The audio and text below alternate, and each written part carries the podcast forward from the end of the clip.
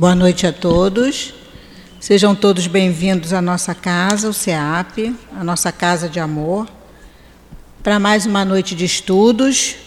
E nós vamos dar continuidade hoje ao estudo do Evangelho, capítulo 12, Amai os vossos inimigos. E os itens hoje são o 7 e o 8. Tem como título: Se alguém vos bater na face direita, apresentar-lhe também a outra.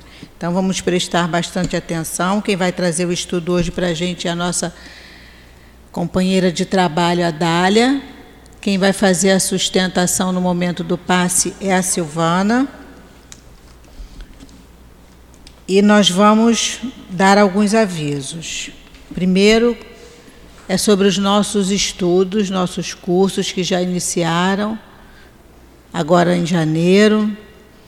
Então, nós estamos com muitos horários. A gente esse ano está com o que é o Espiritismo, e as aulas são na, é, na terça-feira, a aula é na terça-feira, às 19 horas. Então, uma hora e meia de aula, de 19 às 18h30. E quem dá esse estudo é você, né? É 20 e 30. De 19 às 20 e 30. Quem dá o estudo é a Dália e o Agalhardona é Dália. Então, estão todos convidados para o que é o Espiritismo, é um, é um curso muito importante para quem está iniciando na doutrina e até para quem já está na doutrina. Porque às vezes a gente entra no livro dos Espíritos, entra no Evangelho e muita coisa passa que é dado no curso do que é o Espiritismo. Então, se vocês quiserem saber melhor os horários, porque como são muitos horários, a gente pede que vocês entrem pelo nosso site www.centroespiritautivopanfiro.com. Tá certo, Marquinhos? Então ali a gente tem todos os horários, as nossas atividades, foto da nossa casa, é, a, a, os estudos a gente tem também no YouTube, as palestras. E a gente tem estudo manhã, tarde e noite, das, da, os livros da codificação. Nós temos o estudo de André Luiz, nós temos Dona Ivone Pereira, Leon Denis. Então, estão todos convidados a escolher um horário e virem estudar conosco. Nossa obra social também já retornou. Então, nós continuamos é, pedindo a ajuda de todos vocês que nos assistem pela internet, que nos prestigiam durante o ano, porque a gente está atendendo muitas famílias. Normalmente, as famílias no começo do ano vinham em menos menor número, esse ano não.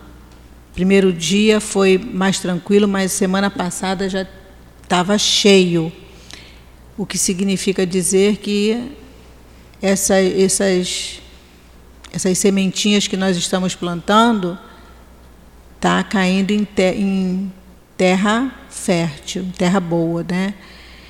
E a gente pede a colaboração de vocês, porque eles chegam aqui, eles tomam café, depois eles almoçam a gente tem a casa sempre limpinha, então a gente precisa do produto de produtos de limpeza. Então, com o que vocês puderem ajudar, já faz uma diferença muito grande. Itens para cesta básica, que a gente fornece cesta básica para essas famílias durante o ano inteiro. A gente não para. A casa parou alguns dias no final do ano, teve um recesso pequenininho, mas as cestas básicas continuaram sendo entregues. É, eu vou pedir a vocês que, por favor, desliguem os celulares ou ponham em modo vibra. Se precisar atender o celular, pode ir lá fora atender, não tem problema nenhum.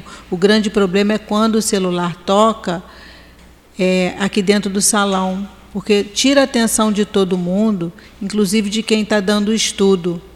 E aí às vezes a gente perde o, o fio da meada e para voltar é meio complicado.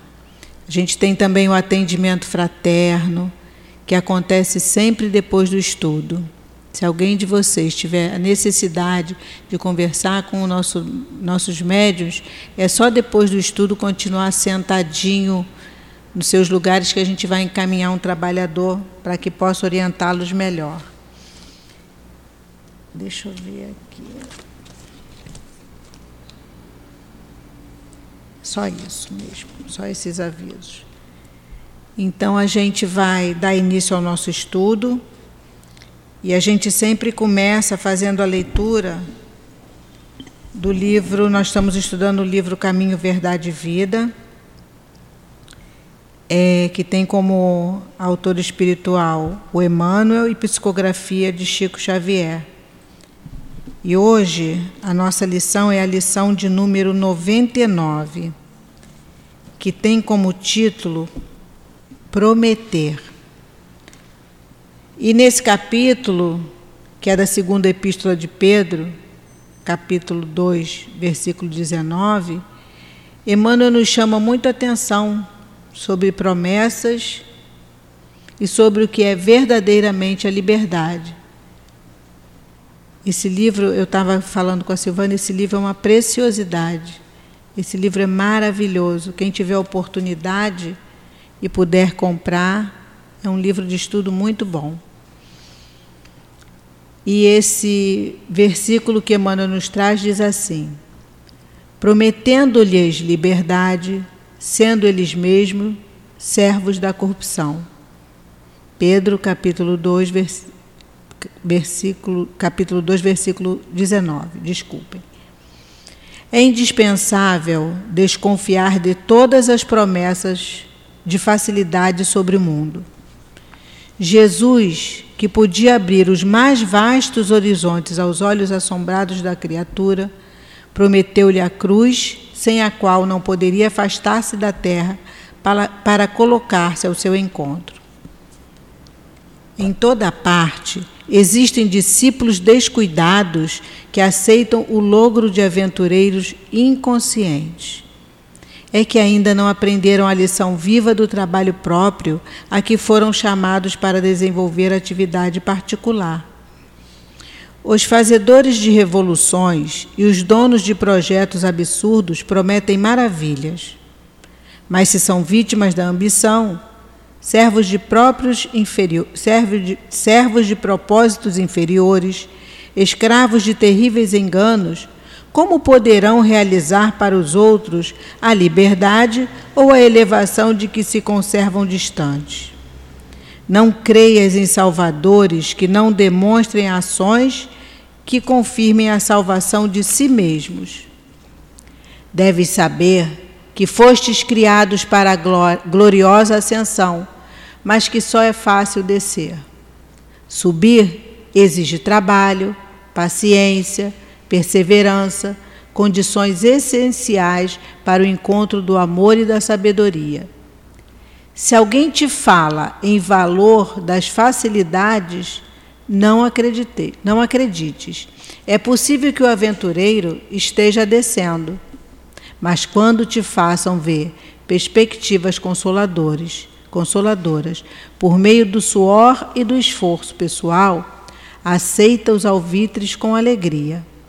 Aquele que compreende o tesouro oculto nos obstáculos e dele se vale para enriquecer a vida, está subindo e é digno de ser erguido.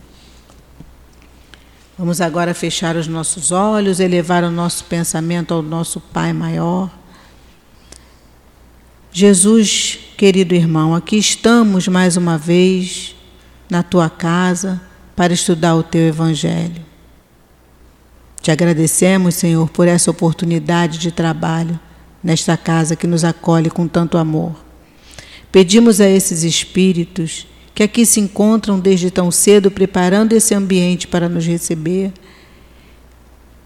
que intuam a nossa companheira Dália no seu estudo e que esse estudo possa penetrar profundamente em nossos corações.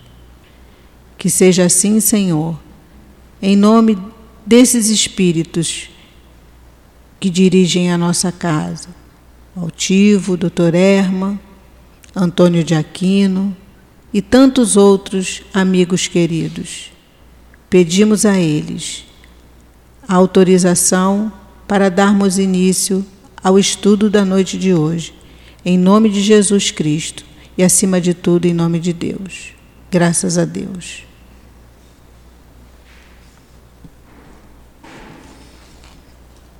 eu vou fazer a leitura do item 7 para que a Dália possa dar início ao estudo. Aprendestes o que foi dito, olho por olho, dente por dente. Eu, porém, vos digo que não resistais ao mal que vos queiram fazer. Mas se alguém vos bater na face direita, apresentai-lhe também a outra. Se alguém quer entrar em litígio contra vós para tomar a vossa túnica, entregai-lhe também a capa. E se alguém quer vos obrigar a dar mil passos com ele, dai ainda mais dois mil. Dai àquele que vos pede e não volteis as costas a quem vos quer pedir emprestado. Vou passar a palavra agora para Dália,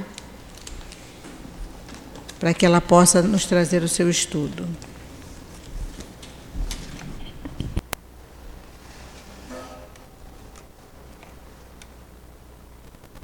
Todos que aqui nos encontramos, amigos encarnados, amigos desencarnados, né? E os nossos amores que plano espiritual, que o tempo todo estão junto a nós, nos abraçando, que a gente possa sentir essa vibração, né? Eu estava aqui sentada e pedindo ajuda à nossa Neuzinha. A Neuzinha é uma muito querida para o nosso coração, que era do Leon Denis, e a nossa livraria leva o nome dela, porque ela era uma pessoa muito estudiosa. Então, em homenagem à Neuzinha, né, a, a livraria leva o nome dela. Então, que eles possam nos ajudar, o nosso altivo, né? Porque o tema de hoje ele é assim. É, semana passada a gente veio falar de reconciliação com os, com os nossos inimigos. E o tema de hoje é: se alguém vos bater na face direita, apresentai-lhe também a outra. É um tema bem difícil, não é? Como é que a gente vai fazer isso? Se alguém me bate, eu dou outro lado. Aí a gente foi buscar o maior exemplo a respeito dessa passagem do Evangelho que está lá em Mateus, né? E a gente foi buscar essa passagem, mas a gente buscou em João, né?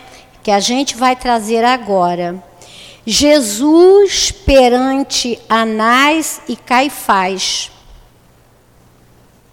E conduziram-no primeiramente a Anás, pois era sogro de Caifás, como sacerdote naquele ano.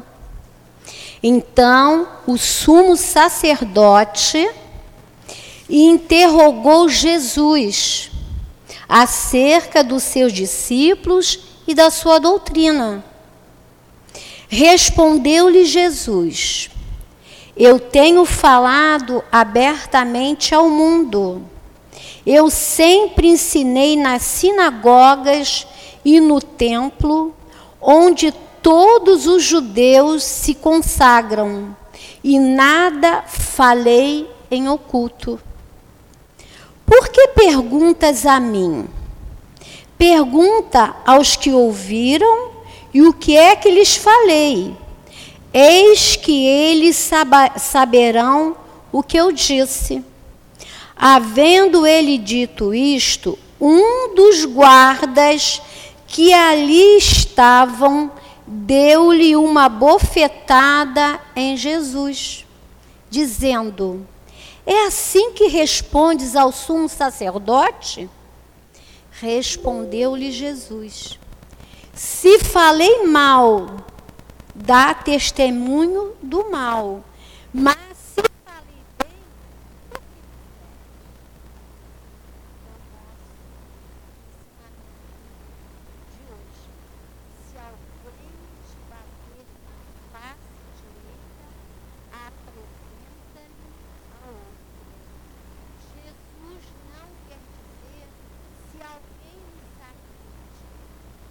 fisicamente ou moralmente que nós tenhamos que revidar.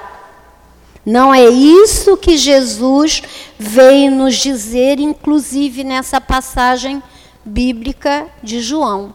Ele veio nos trazer a ideia da generosidade com o outro.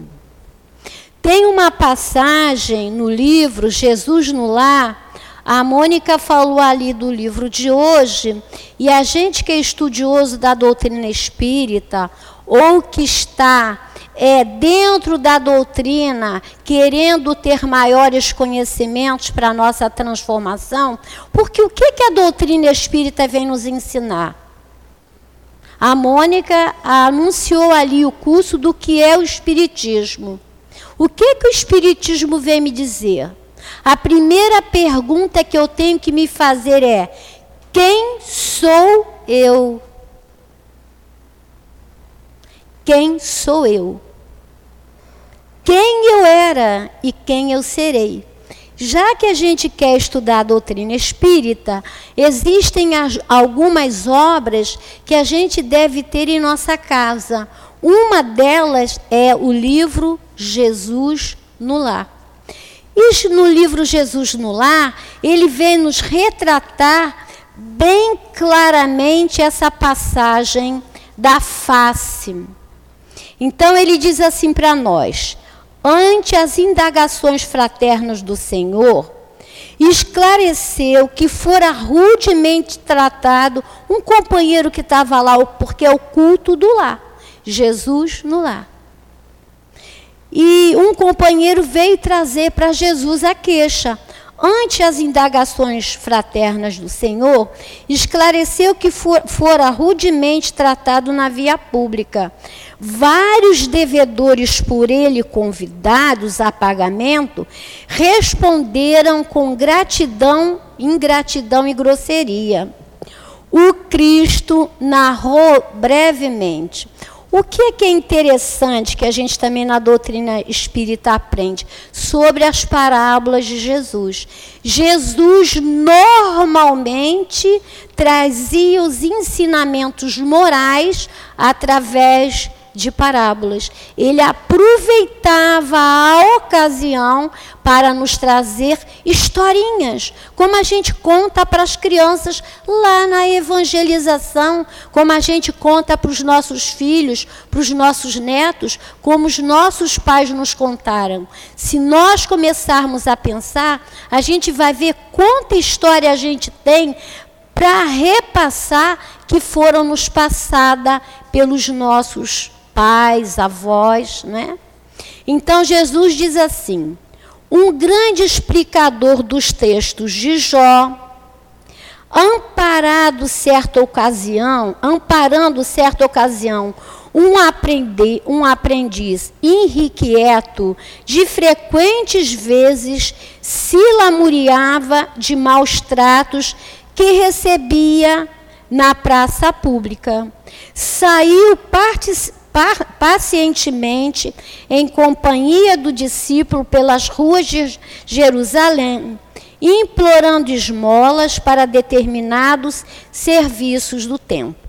Então, um grande né, é, estudioso das parábolas, da doutrina de Jó, ele veio, vem nos narrar isso, na fala do Mestre Jesus. Então, ele vai nos contar o primeiro caso. A maioria dos transeuntes dava uma negada com indiferença. Mas numa esquina movimentada, um homem vigoroso respondeu-lhes a, a, a grosseria com asperezas e zombarias. Ele estava pedindo, pediu a esse homem que estava na esquina, esse homem é, fez pouco caso dele, né?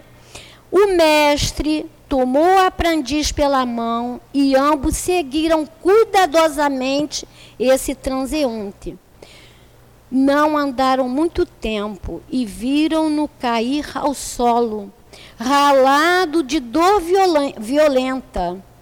Verificaram em breve que o irmão irritado sofria de cólicas mortais.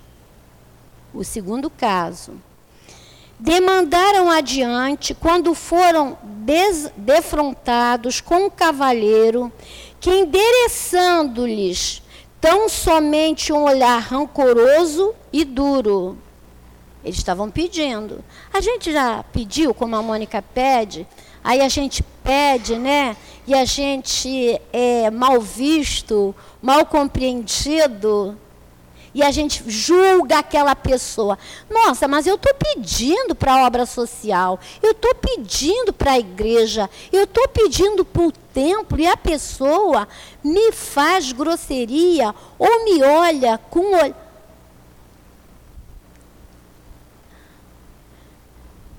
Desculpem. É que tem aqui uma pessoa muito querida, que há muito eu não havia.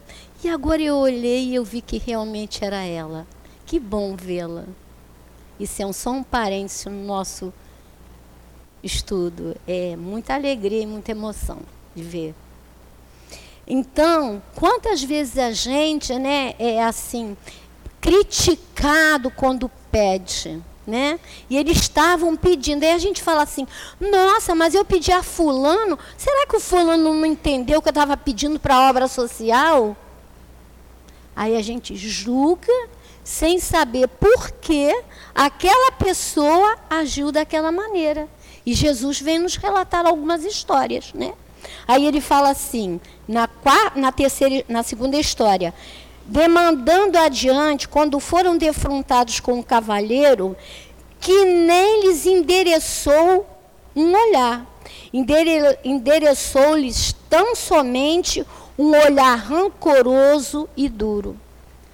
O orientador e titulado acompanharam-lhe os passos, e quando a estranha personagem alcançou o domicílio, que lhe era próprio, repararam que compacto grupo de pessoas chorosas o aguardavam.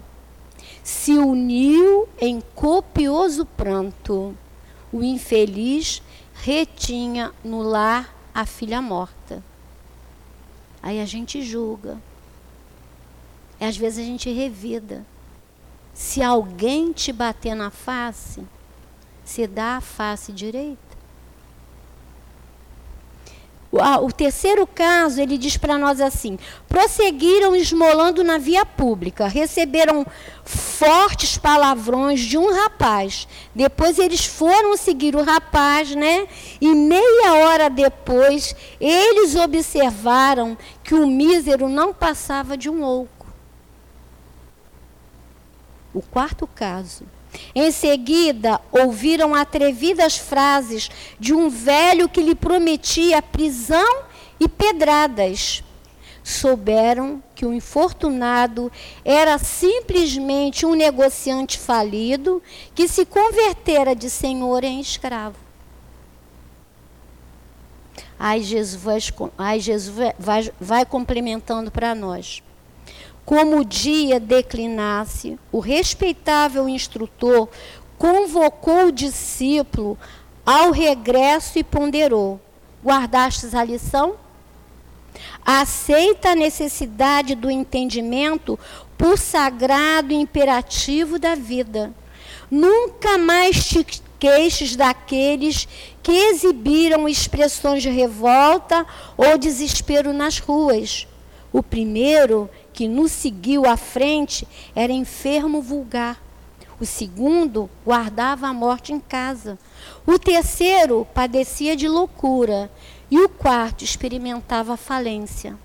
Na maioria dos casos, quem nos recebe de mau humor permanece na estrada muito mais escura e mais espinhosa do que a nossa. E é verdade. As pessoas que normalmente agridem, se você for segui-las, como está falando aqui, segui-las não é ao pé da letra. Se você for procurar saber o que está se passando com aquela pessoa, você vai ver que ela está doente, ou física ou emocionalmente. Aí a gente quer revidar quando o outro nos ataca. O nosso primeiro impulso é revidar.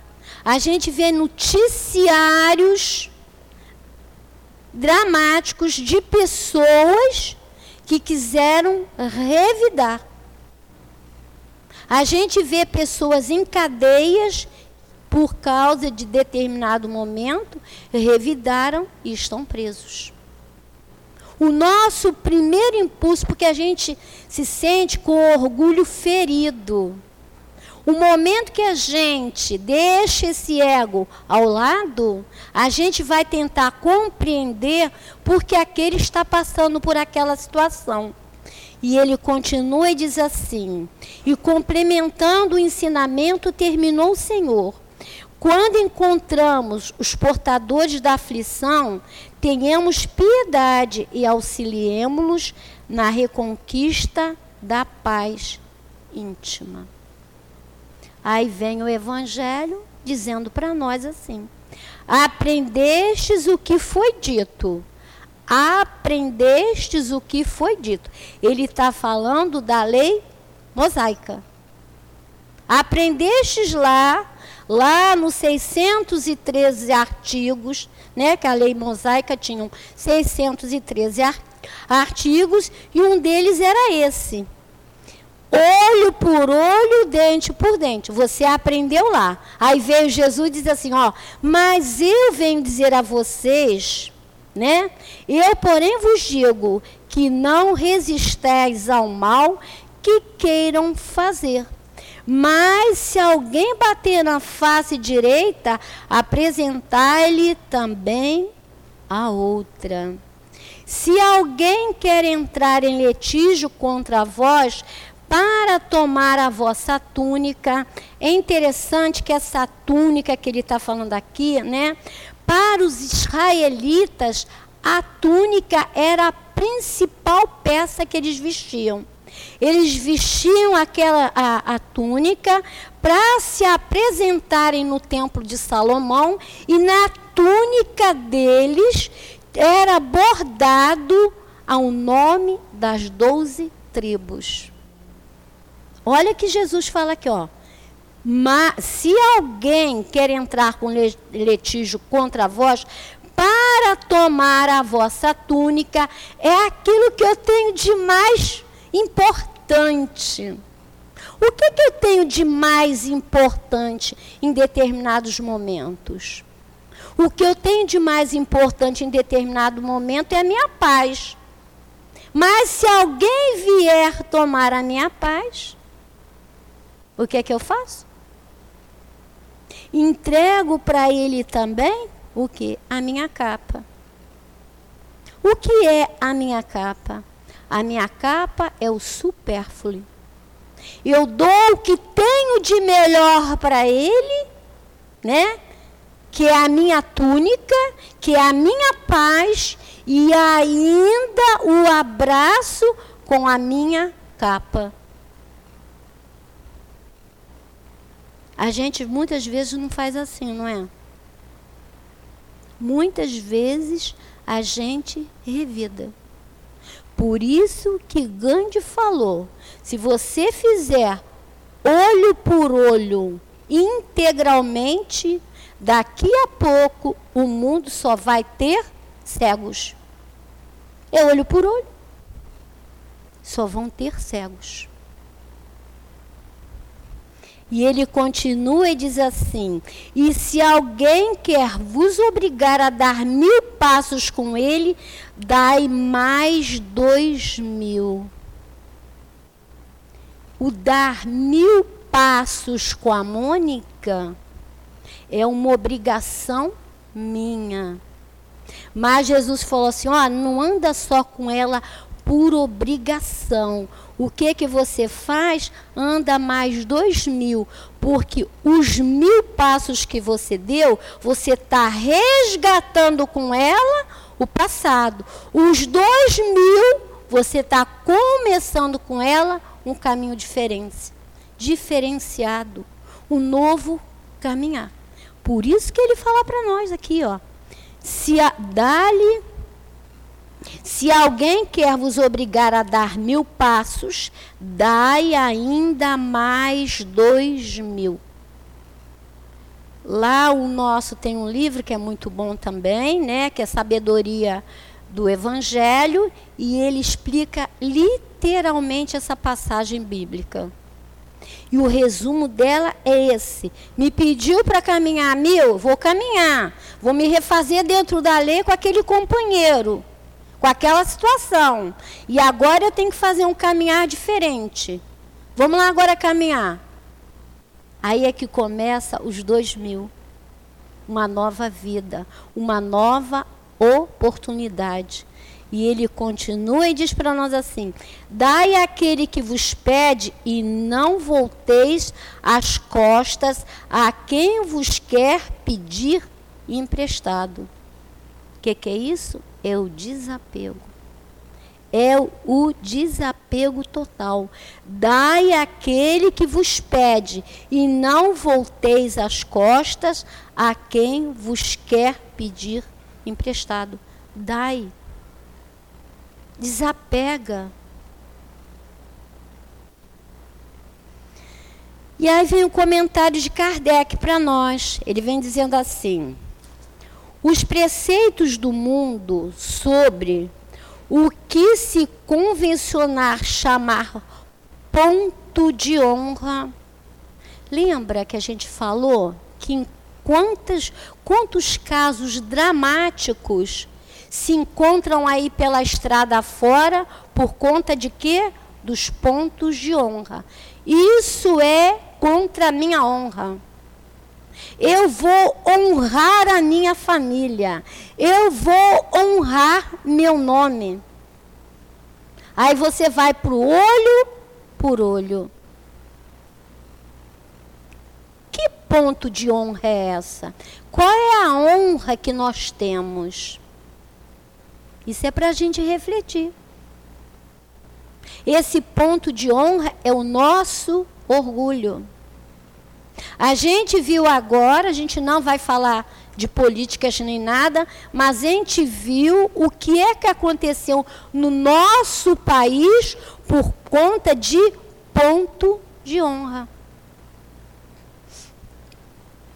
Quantas pessoas viraram grandes inimigos porque pensam diferente, ou porque seguem politicamente diferente, ou porque têm religiões diferentes. Por quê? Por conta do ponto de honra.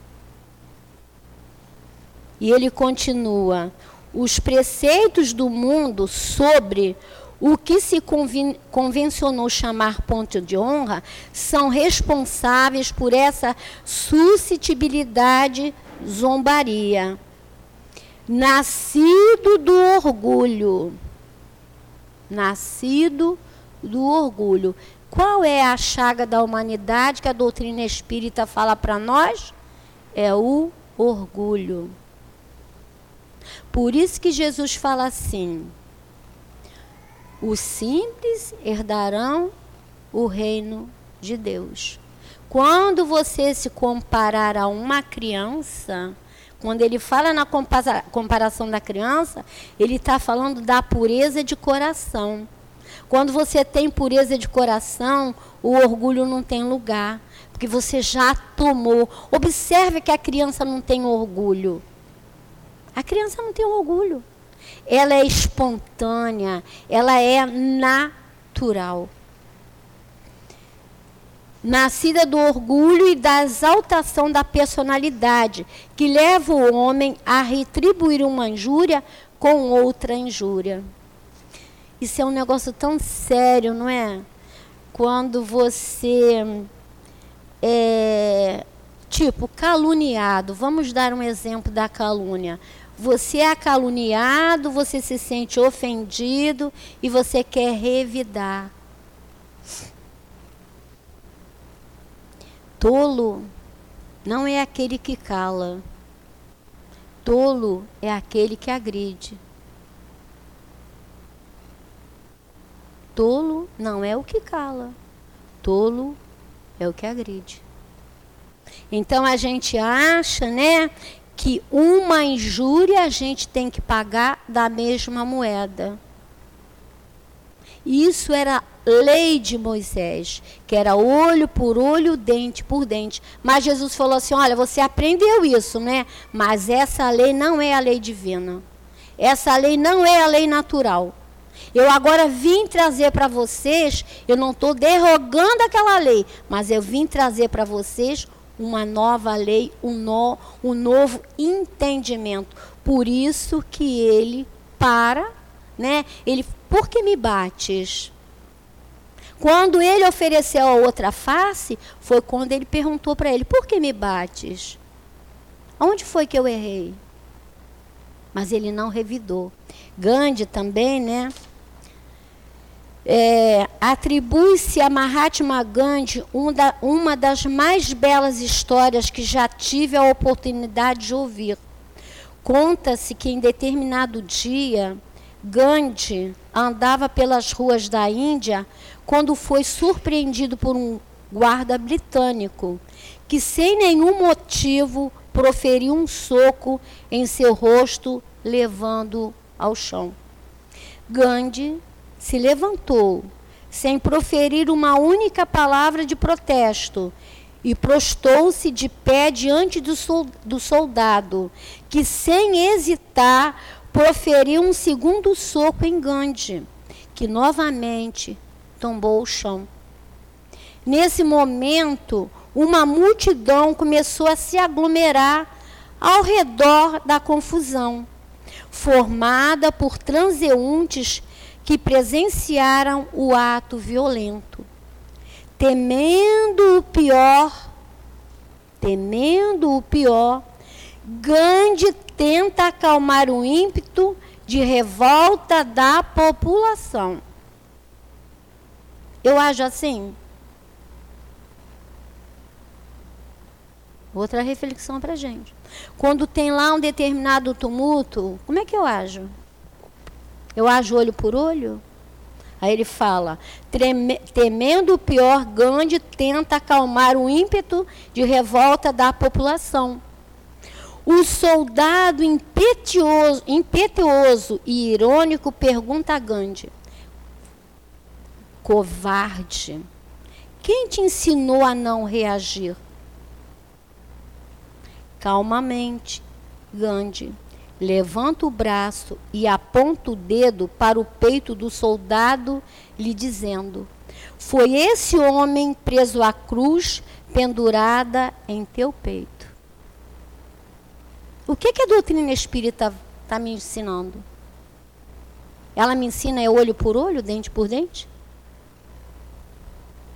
Vamos transferir essa cruz para a doutrina espírita. Quem me, quem me ensinou a não revidar? Eu aprendi lá com Jesus, quando ele estava sendo levado para o Calvário, quando o soldado o agrediu, ele não revidou. E aí veio Gandhi nos dar outro exemplo de não revidar, né? O soldado então colocou a mão no crucifício, que carregava em seu pescoço e constrangido com a resposta de Gandhi, evadiu-se do local sem nada dizer. Mas não é assim mesmo? Quando uma pessoa vem nos agredir e a gente olha para a pessoa, não é o olhar de dar um tapa, porque às vezes a gente pode olhar e dar um tapa com o nosso olhar. Olhar de misericórdia misericórdia, de amor, de generosidade e pensar assim: nossa, aquele meu irmão deve estar passando alguma dificuldade. Lembra das quatro histórias de Jesus no lar? Então, isso é para a gente refletir. E refletir muito. Porque às vezes eu, Dália, né? É, eu ainda faço, né? Porque ainda tô, aí é, olha a desculpa da gente espírita. Ainda estou no planeta de provas e expiações, né? Mas a gente tem que se conhecer. Eu às vezes ainda revido. Depois eu fico até envergonhada. Eu falei, nossa, como é que eu consegui fazer aquilo? Num dia desse, meu filho falou assim para mim assim, mãe, é, teve lá um caso, uma situação, e ele me deu uma aula. Ele falou, mãe, é, é isso que você fala nos teus estudos? Eu não tenho vergonha de dizer isso para vocês, não. Aí eu fui me analisar. Aí eu falei, nossa, filho, que vergonha, vou me esconder embaixo da mesa. Né? Porque às vezes a gente esquece de ser generoso. Às vezes a gente usa ainda olho por olho. Às vezes a gente ainda usa o nosso orgulho. A gente às vezes ainda briga pelo nosso ponto de honra. Nada disso vale a pena. Quando você cala, olha para a pessoa, a pessoa que está te agredindo, você olha com um olhar de compaixão, de generosidade, de amor, a pessoa vai fazer igual soldado.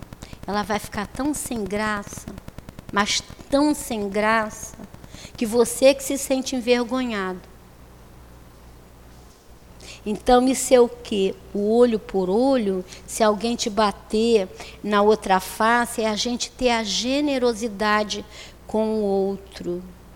A nossa face é essa: ser generoso, ser amoroso, trocar o ódio pelo amor é isso que o Mestre Jesus veio nos ensinar.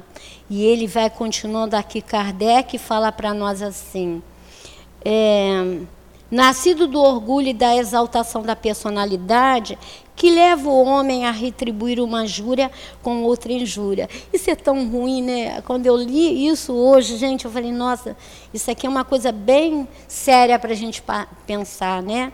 Um golpe com o outro o que parece perfeitamente justo para aquele em que o senso moral não se eleva acima das paixões. Lá no Evangelho, no capítulo, é, 8, no capítulo 11, no item 8, ele vai falar assim para nós. Quem vai falar para nós é, um, é um muito querido Lázaro. Ele fala assim: a lei do amor. O amor resume inteiramente a doutrina de Jesus, porque é o sentimento por excelência. E os sentimentos são os instintos elevados à altura do progresso alcançado. E aí, quando numa situação dessa, né, se alguém te pedir para bater, você oferece a outra, a gente aqui pode se pode se colocar dentro da escala espírita do livro dos Espíritos. A gente pode se colocar, porque ele está dizendo aqui para nós: o amor resume inteiramente a doutrina de Jesus, porque é o sentimento por excelência, e os sentimentos são os instintos elevados à altura do progresso alcançado. Olha o progresso de Gandhi. Não vamos nem falar de Jesus. Estamos falando de Gandhi porque a gente trouxe exemplo de, Gandhi, de Gandhi. Aí ele vai, vai continuar, Lázaro ele vai dizer assim: é, na sua origem, o homem só tem instintos mais avançado e corrompido só tem sensações. Mais instruído e purificado tem sentimentos e pontos mais delicados. E o ponto mais delicado do sentimento, amor. Não o amor no sentido vulgar da palavra, mas o sol interior que condensa e reúne em seu ardente foco todas as aspirações de todas as revelações sobre humanas. A lei do amor substitui a personalidade. A lei do amor substitui a personalidade de Gandhi. Quando ele não revidou com o soldado. A lei do amor substitui a personalidade pela fusão dos seres ela extingue as misérias sociais. Feliz aquele que, indo além da sua humanidade, ama com amor generoso os seus irmãos em sofrimento. Lembra que a gente falou que normalmente, e, o, e a lição de Jesus no lar, que normalmente aquele que agride, ele está doente. Ele está doente. A pessoa que não está doente emocionalmente ou fisicamente, ela não agride. Ela é amorosa. Olha como o nosso querido Chico era. Sempre tinha uma palavra generosa. A Madre Teresa de Calcutá. Por quê? Porque eles já eram criaturas sãs. Às vezes, quando a gente agride, a gente tem que se analisar: por que eu fiz isso com meu companheiro? Por que eu fiz isso com o meu filho, com meu marido, com quem quer que seja? A gente precisa fazer essa reflexão, porque o Gandhi diz para nós, muito interessante a história do Gandhi. Ele fala para nós que essa paz que ele conseguiu, ele começou a conquistá-la dentro do próprio lar com a família. Porque observa, normalmente, aonde nós somos mais agressivos? Dentro do nosso próprio lar. E Gandhi começou, ele diz para nós que ele começou a trabalhar essa pacificação no lar, observando a família. E do lar ele levou para fora. Aí ele vai falando para nós: é por isso que a lei mosaica dizia olho por olho, dente por dente, de acordo com a época em que Moisés vivia.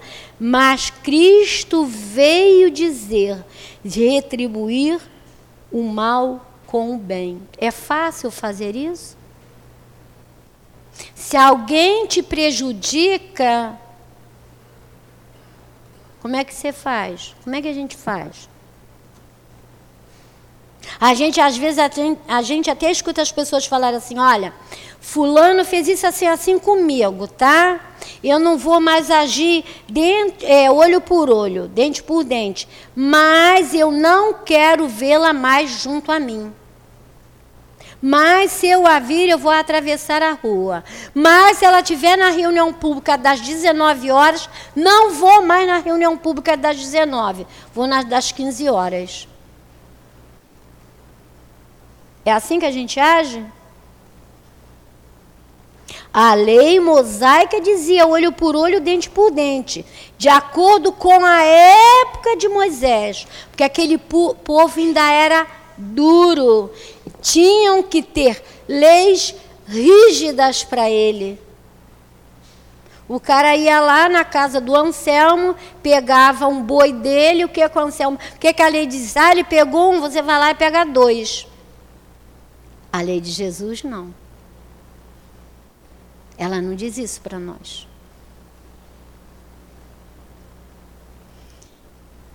Mas Cristo veio retribuir o mal com o bem e disse mais: Não resistais ao mal que quereis vos fazer. Se, se vos baterem em uma face, apresentai a outra. Para o orgulhoso, essas palavras parecem um ato de covardia. Claro que é. Como? O fulano fez isso comigo e eu não vou reagir? Como fulano me caluniou e eu não vou reagir? Por quê?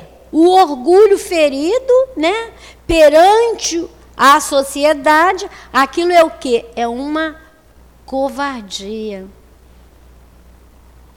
O cara me encarcerou. Eu saí do cárcere, quando eu chego, estou fora do cárcere, eu vou movimentar terra e céu para colocá-lo também dentro de um cárcere. Por quê? Porque está o meu orgulho ferido. Porque se eu não fizer isso, eu sou covarde. É tão bom a gente ser chamado de covarde. Alguma vez vocês, vocês já foram chamados de covardes? É muito melhor você ser agredido do que você agredir. Porque a lei vai cobrar. Pelo orgulho, essas palavras parecem um ato de covardia, pois ele não compreende que haja mais coragem no fato de suportar o insulto de que vingar-se dele. Lembra lá da semana passada dos inimigos desencarnados? Aí, isso a gente pode correlacionar com o estudo da semana passada.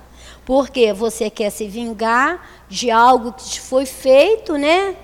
E a, o sangue não morre com o sangue, né?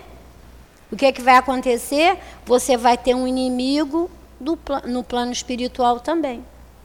Um perseguidor, que são os inimigos desencarnados. E isso sempre acontece porque a visão não consegue ir além do presente.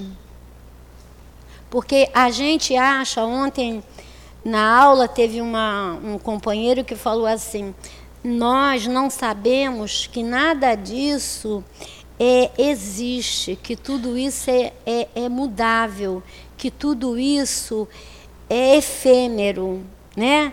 A gente não consegue ver que nós não somos o que estamos aqui. Nós hoje somos uma personalidade, mas nós somos a soma de várias personalidades. Hoje a minha personalidade é Dália, mas e quem foi a Dália na personalidade em vidas passadas? Então vai sendo sempre, sempre uma soma. Porque se eu não tiver essa, essa visão futura, que é o que o, espírito, o Espiritismo vem nos ensinar, que é a primeira pergunta que a gente tem que fazer: quem sou eu? Quem fui eu? Quem serei eu? O que, que eu vim fazer aqui? A gente não faz essa pergunta. Normal, normalmente a gente não faz. E às vezes a gente nem faz, até com medo de saber quem nós fomos. Porque quem seremos é o nosso caminhar de hoje. Deve-se, entretanto, tomar as palavras ao pé da letra? A gente deve tomar olho por olho, dente por dente? Aí a gente volta a lembrar de Gandhi. Se for olho por olho, daqui a pouco a população mundial vai ser toda cega. Porque todos nós temos alguma dificuldade. Eu vou cobrar ela, ela vai cobrar outra e vai um, uma cadeia. Por isso que Gandhi fala: se isso acontecer, o mundo todo vai ser cego. Não, nem aquelas que dizem para arrancar o olho, se for motivo de escândalo, se forem obedecidas literalmente. Isso seria condenar toda a repressão, mesmo legal, deixar o campo livre aos maus, tirando-lhe qualquer receio, se não se impedissem as suas agressões. Muito em breve os bons seriam suas vítimas. No livro ah, eu acho que é ação e reação. Não estou me lembrando agora. É, acho que é ação e é, eu acho que é ação e reação. Tem um caso muito interessante, né? Que é de um, um santo e um escorpião e uma cobra. Né? Aí a cobra está lá no lugar dela, todo mundo que passava por lá ela atacava, atacava, matava. Né? Aí esse santo passou por lá e ela tentou morder o santo. Aí o santo disse para ela assim: Por que você faz isso? Por que você mata? Por que você fere as pessoas? Você não precisa fazer isso. A cobra ficou tão envergonhada, se recolheu. O que, que ela fez? Disse assim: vou mudar de vida. Aí ela vai para a cidade, né? Porque ela ficava lá nos campos, né, ó Carmen, lá dos campos de Portugal, ela ficava lá e ela resolveu ir para a cidade. Chegando na cidade, ela foi tão agredida, tão machucada, tão ferida, que ela voltou para os campos. Aí esse santo, determinado momento, voltou a passar por lá. Aí viu a cobra toda machucada, em depressão, sabe, triste, todo mundo a agredindo. E ele falou: O que, que houve? Não, você falou que eu não deveria de agredir, de matar, de ferir. Olha o que eu fiz. Eu não fiz nada disso. Eu queria ser uma boa cobra. Aí foi para a cidade, fizeram isso comigo. E ele falou para ele: "Eu não falei para, eu falei para você não matar. Mas eu não falei para você não se defender. Foi o que Jesus fez. Não é?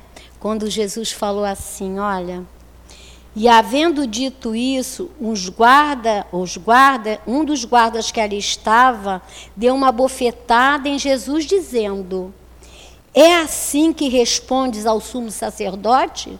Respondeu-lhe Jesus: Se falei mal, dá testemunho do mal, mas se falei bem, por que me feres? É o caso da cobra. Jesus agrediu? Não. Mas Jesus se defendeu com a palavra dele. Se fiz mal, diz-me o que eu fiz. Se não fiz, por que me agredes?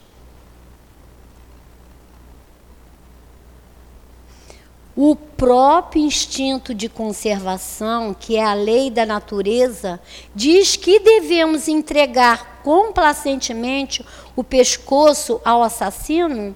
Por essas palavras, Jesus não proibiu a defesa, mas condenou a vingança. Eu posso sim me defender quando eu sou atacado, mas não devo me vingar não devo, ele fala não, ele nem fala não devo. Jesus não proibiu a defesa, mas condenou a vingança, dizendo para oferecermos uma face quando a outra foi atingida, ele quis dizer sobre uma outra forma que não se deve pagar o mal com o mal, que o homem deve aceitar com humildade tudo que tende a diminuir o seu orgulho. Lembra que a gente falou lá do orgulho? A diminuir seu orgulho. E que, que é o mais glorioso para ele ser ferido do que ferir. Suportar pacientemente uma injustiça de, do que cometê-la. Ser enganado do que enganar. Ser arruinado do que causar uma ruína aos outros é ao mesmo tempo a condenação do duelo, que é apenas uma manifestação do orgulho. Aí ele continua e diz para nós: só a fé na vida futura e na justiça de Deus, que jamais deixa o mal sem punição, pode dar forças para suportar pacientemente os golpes aplicados nos nossos interesses e no nosso amor próprio. E não é assim mesmo? Esta é a razão por que dizemos incessantemente: voltai os vossos olhares para a frente. Quanto mais vos elevardes pelo pensamento acima da vida material, menos sereis machucados pelas coisas da terra. Realmente, Gandhi, o olhar dele era o quê? Era para o alto. Madre Teresa de Calcutá era para o alto. Chico Xavier era para o alto. Irmã Dulce era para o alto. Então que a gente possa, né, entender esse ensinamento de olho por olho e dente por dente. não é revidar, não é se vingar. É ter indulgência, compaixão pelo outro. O outro pode ver que ele está doente. Quando ele agride, ele está doente. Eu me lembrei quando fiz esse estudo da minha mãe, né? Minha mãe, não, minha mãe era uma pessoa muito. Estou falando isso porque está dentro do nosso estudo.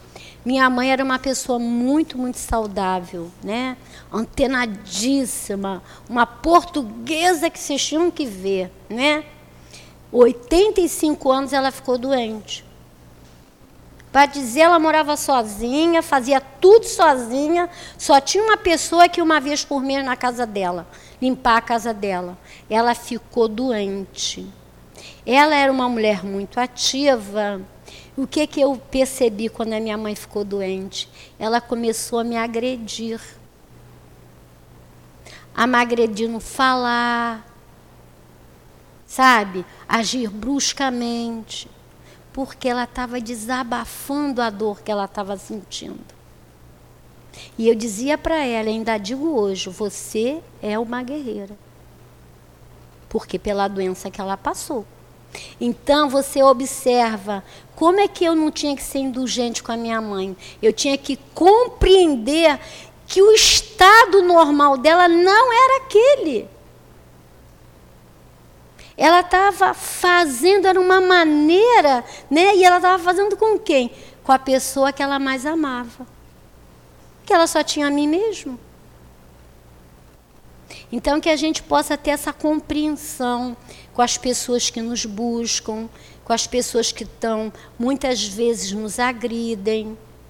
A gente busque carinhosamente. Né? Observe uma pessoa dentro é, do, do meio de transporte, né? às vezes, nossa, que brutalidade. Por que será? O que será que está acontecendo? Será que ela está passando necessidade? Será que tem algum filho doente? Será que perdeu um familiar amado? Será que está desempregado? Então, que Jesus nos abençoe, que a gente possa sempre ter a oportunidade de estudar a doutrina espírita, como a nossa Mônica falou, né? Os cursos da nossa casa, que são muito bons, certo? e que a gente possa, né? A Mônica vai trazer ali umas, uns bombons para vocês e que a gente possa visitar a nossa livraria. Obrigada, Dália. Nós vamos passar agora para o segundo momento, é o momento do passe. Vou pedir aos médios, por favor, que se coloquem.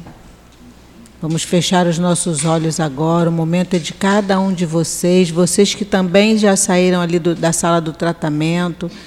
Aqui o tratamento continua, então vamos fechar os olhos.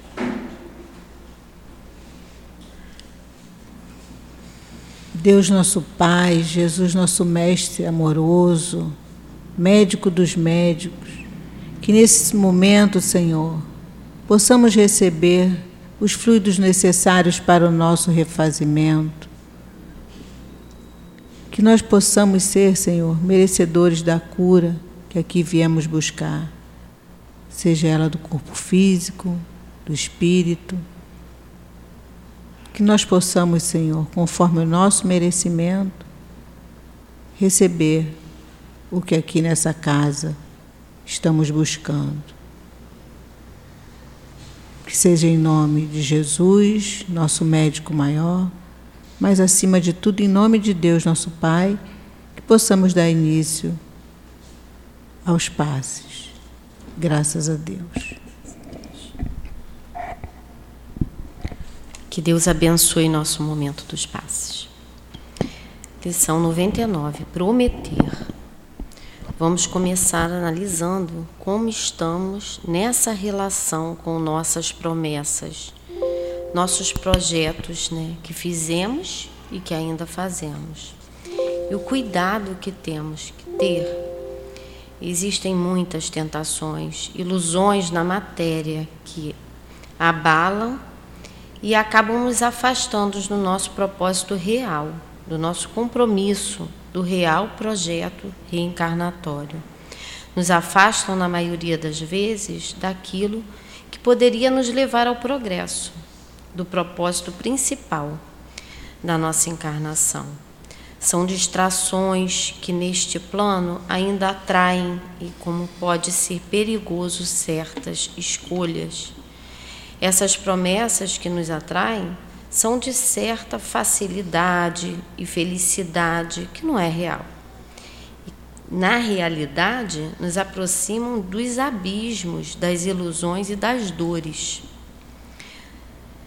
No alvo, aqui, nosso alvo é o progresso, e o caminho não pode ser outro senão aquele que o Mestre Jesus nos mostrou, o caminho que leva ao Pai mas as ofertas, as facilidades, a felicidade ilusória nos convida, nos traz ao que ainda carregamos em nós mesmos de mais inferior, o que nós mais temos de pior, né?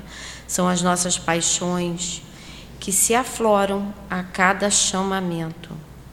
Nós passamos de encarnação em encarnação repetindo os mesmos equívocos, caindo nos mesmos aspectos nesse compromisso reencarnatório. Compromisso que firmamos com a vontade de evoluir, mas que quando chegamos na prova real de passar pela vivência, repetimos os vícios, os nossos erros.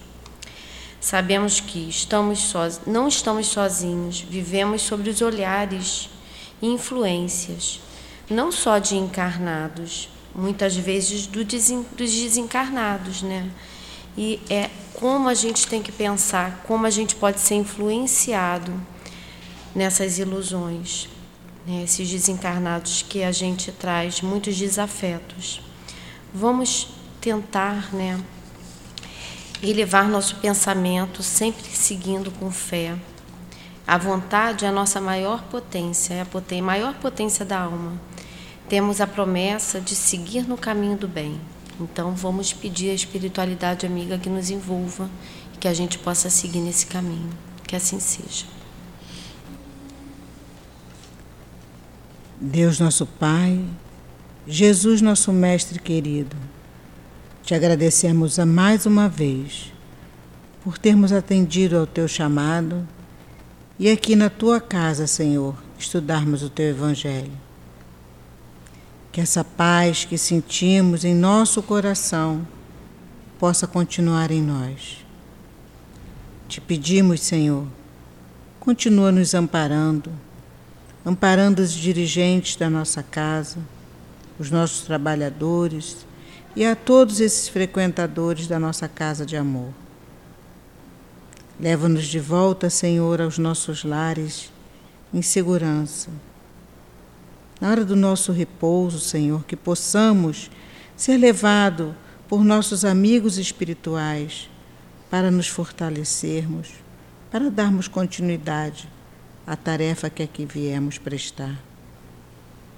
Que seja, Senhor, em nome de todos esses amigos espirituais que fazem parte da coluna que sustentam a nossa casa, em nome do amor de Jesus, mas acima de tudo, em nome de Deus, pedimos, Senhor, autorização para darmos por encerrado os estudos do Teu Evangelho na noite de hoje. Graças a Deus.